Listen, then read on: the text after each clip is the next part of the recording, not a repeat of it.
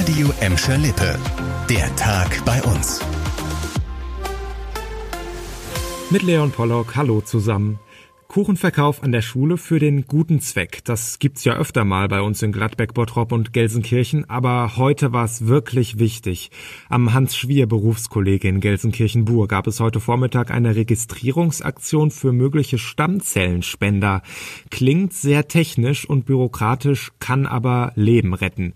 Zum Beispiel das von Dominik Rossdeutscher. Der 26-Jährige ist Schüler am Hans-Schwier-Kolleg und hat Anfang des Jahres die Diagnose Blutkrebs bekommen, hat er uns erzählt erzählt. Ich war ja immer noch beim Sport und alles, man war voll überfordert mit der Situation, weil man konnte sich das gar nicht vorstellen. Man war arbeiten, man war bei Sport, auf einmal ist man schwer krank und irgendwie, man war verzweifelt, wie geht's jetzt weiter? Man hat so viele Gedanken im Kopf und ja, das wäre schon alles nicht leicht. Um zu überleben, braucht der Azubi die Stammzellenspende eines genetischen Zwillings. Die Aktion heute am Berufskolleg hat dafür einen Beitrag leisten können. Über 230 Menschen haben sich für die Spenderdatei mit einem Wangenabstrich registrieren lassen.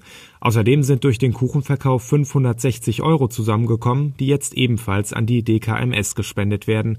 Eine Registrierung bei der Organisation ist für Menschen zwischen 17 und 55 Jahren möglich. Seit einigen Wochen dreht es sich schon fleißig auf der Mottbruchhalde. Der Streit um das Windrad in Gladbeck dreht sich aber genauso weiter. Und zwar vor Gericht. Ein für morgen geplanter Verhandlungstermin am Verwaltungsgericht Gelsenkirchen ist zwar abgesagt worden, die Richter werden aber schriftlich ihr Urteil fällen, hat uns ein Sprecher des Gerichts gesagt.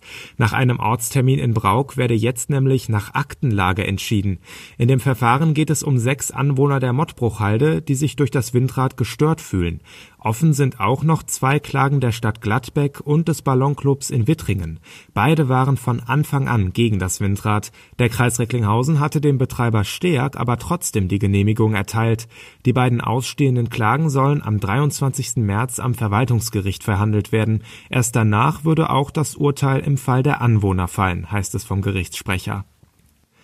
Wenn ihr heute in der Gelsenkirchener Innenstadt große Menschenansammlungen gesehen habt, dann war das entweder eine Demonstration der Demokratischen Initiative oder aber die wöchentliche Demo der Kritiker der Corona-Maßnahmen. Beide haben heute fast gleichzeitig in der City demonstriert. Die Maßnahmenkritiker demonstrieren ja jede Woche und die Demokratische Initiative wollte heute etwas dagegen setzen. Mehr dazu von Annika Bönig. In der Demokratischen Initiative haben sich Parteien, Vereine, Gruppen und die Gelsenkirchener Stadtspitze zusammengeschlossen.